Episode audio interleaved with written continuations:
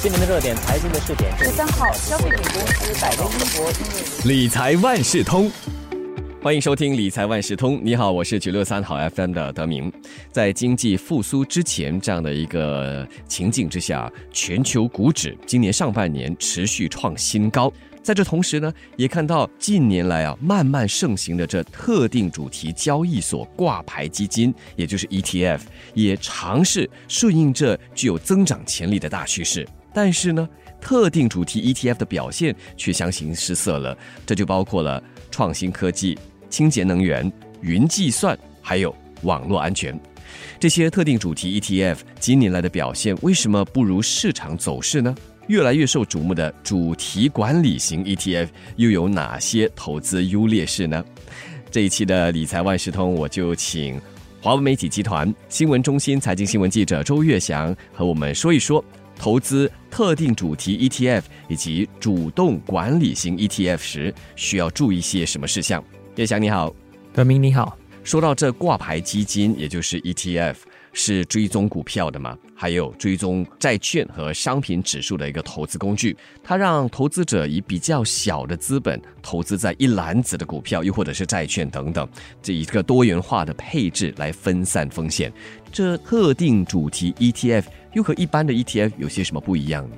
哦，像刚刚你提到的嘛，挂牌基金呢，所谓的 ETF，其实它就是有追踪不同的，像是股票啊，或是商品。而所谓的特定主题 ETF 呢，就是专攻一个特定领域，比如说像是创新科技、呃，清洁能源跟云计算等等。然后像今年呢，其实有出现了不少特定主题的 ETF，像是有方舟投资所推出的这个 ARK 太空探索 ETF，还有就是贝莱德所推出的。美国碳转型准备 ETF，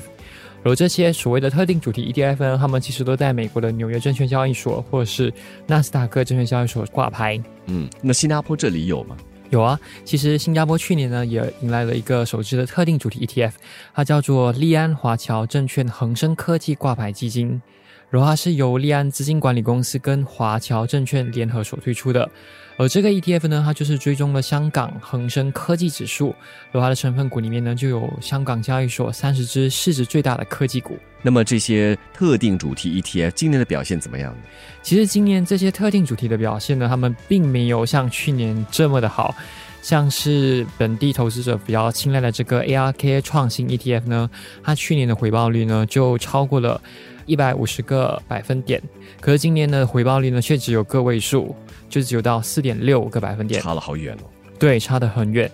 而，另外一个像是 First Trust 云计算 ETF 呢，它去年的回报率呢，其实就达到五十七点八个百分点，可是今年上半年呢，就只有到十二点七个百分点。而且为什么他们的表现呢，也就是这个特定主题 ETF 和大盘的走势是不一样的，好像就是有差距。是因为其实分析师就有提到说，因为今年我们都知道经济开始逐步重启嘛，那就让更多价值投资呢更收落，也就是说之前一些比较受到低估值的股票呢开始受到看重，而相比之下呢，因为这些特定主题的 ETF 的投资组合呢，其实他们通常啊都会包括比较多高增长性的这些科技股，而这些科技股呢，其实今年相对来讲呢就比较失宠，也就是比较没有受到看好，嗯，所以这也影响到了刚刚我们提。到了这些所谓的 ARK 创新 ETF 啊，还有就是 First Trust 云计算 ETF，他们的回报率为什么在今年来讲会没有像去年那么好？为什么失宠之后就会影响到这回报率？以这个 ARK 创新 ETF 好了，他们里面就有一只特斯拉这样子的一个高增长型的股，其实它就会影响到它今年整个 ETF 的表现的回报率。既然是这样，投资者可以不可以继续考虑把特定主题的 ETF 纳入个人的投资计划中？其实理财专家就有说过了，如果今天当我们想要投资这种特定主题的 ETF 呢，它的确是可以带来更好的回报，而且尤其是与这些追踪大盘走势的这种传统型的 ETF 相比，可是相对来讲呢，它也承担更高的风险，因为投资的主题啊越窄。它其中的风险也就越高，所以特定主题的这些 ETF 呢，它的波动性呢也相对来的更大。专家呢就建议投资者呢不应该把这些特定主题的 ETF 呢当成是投资组合的个核心，呃，应该只是作为一个补充。嗯，作为补充而不是核心。我们说了很多有关这特定主题 ETF 啊。一开始我也提到了这主动管理型 ETF，近年来好像也越来越常见了，会吗？是，像这些主动管理型 ETF 呢，它就是让散户们啊，可以拥有像专业投资经理所提供的这些投资组合管理服务，就等同于像是单位信托啊，或是私人投资基金。嗯，那么投资主动管理型 ETF，它有些什么好处，又有些什么劣处？首先，我们先知道啊，ETF 呢其实都是在交易所挂牌上市的嘛，所以投资者呢就可以获得有关交易所呢还有监管单位所提供的额外保障，像是交易所就会要求这些基金经理呢，他们定期呢就要更新说到底这些 ETF 后面的持仓的情况，因此跟投资基金就所谓的 Unit Trust 相比呢，主动管理型的 ETF 会更加的透明。另外呢，ETF 呢简单来讲可以分成三类。一种就是传统型、聪明贝塔型，还有就是主动管理型。而主动管理型的这种 ETF 呢，因为他们不遵循投资组合的管理，也就是说，他们并没有一个固定量化的规则，嗯，所以相对来讲呢，这些会有更高的回报率。什么是固定量化？刚才你提到固定量化规则。OK，以聪明贝塔型好了，它其实就是介于传统型跟主动管理型。然后像聪明贝塔型的这些 ETF 呢，他们为什么会比传统型来的更好呢？是因为他们会有设定不同的因子来去选择这些一篮子的股票，比如说，OK，因为低波动率会比高波动率的股票来的更好的收益率嘛，所以这些聪明贝塔型的 ETF 呢，他们就会选择低波动率的作为一篮子的股票。然后另外呢，专家也有提到说，像这种主动管理型的 ETF，他们的表现其实有一定的风险。为什么呢？因为他们其实都是受到这些基金经理的偏好跟技术所影响，所以这里有主观因素了。对，就有主观的因素，所以散户呢可能会发现到说，哎，自己很容易受到这些经理的决策所冲击，而且又没有任何的投票权呢，可以左右这些 ETF 的投资方向。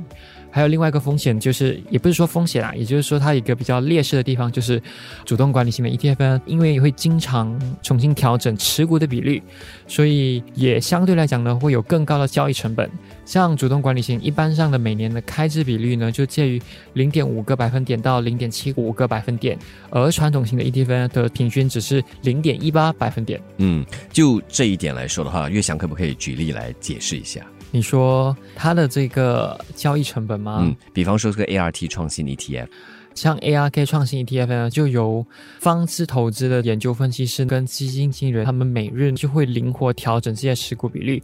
刚刚我已经也提到了嘛，其实它里面持股最多的呢就是特斯拉，他们也会根据整个市场的表现呢而去进行选股。嗯，那最后如果投资者想考虑将其他的这类型 ETF 也加入他们的投资组合中。那投资者还要注意些什么？当我们在考虑要把这 ETF 纳入你的投资组合的时候呢，主要会考虑到两个情况。第一个就是要考虑风险，还有自己的投资目标。第一点，简单来说，如果你不太能接受高风险的话呢，可以选择把更多的资本呢分配到。属于债券方面，而较少的分配到股票方面。为什么呢？因为我债券会比股票风险来的更低一些，因为它是属于固定收益嘛。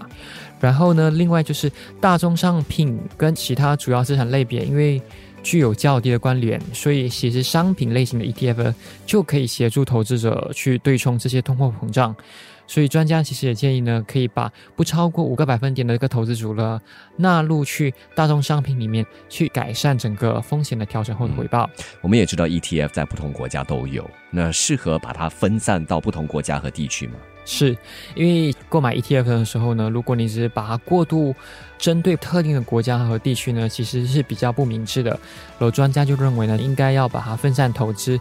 注意到说投资组合呢，是不是有破显到一些发达还有新兴市场等？嗯，然后今年我们给看到呢，在本地表现最佳的三十 ETF 呢，就有包括了 SPDR 标普五百挂牌基金，还有就是 FCDR 道琼斯指数挂牌基金，他们的回报率就达到了十七点二个百分点跟十五个百分点。然后，像今年上半年最高派息收益率的三十 ETF 呢，就有追踪亚洲高收益率债券的这个 iShares Barclay Capital USD Asia High Yield Bond Index ETF，还有就是利安汇利新加坡房地产投资信托挂牌基金等等。诶，我也听说这个 SPDR 黄金股票挂牌基金，它又是什么？这一个其实就是本地唯一一支追踪黄金走势的 ETF，它也是去年新交所交易最活跃的 ETF，交易总额就达到了十六亿三千万元。而从今年六月底开始呢，这支这个 SBDR 黄金股票挂牌基金 ETF，也开始提供以新元货币交易作为选择，所以就让本地投资者呢，也可以以新元或者是美元来进行买卖。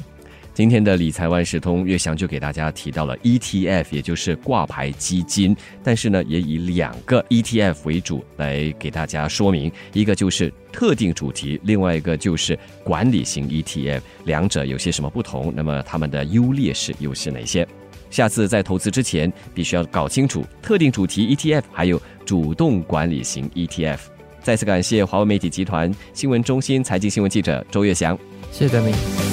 理财万事通每期提供你最需要知道的理财与财经知识。如果你想了解更多，可以到早报的 SG 搜索“联合早报财经专栏理财简囊”。我是九六三好 FM 的德明，我们下期再见。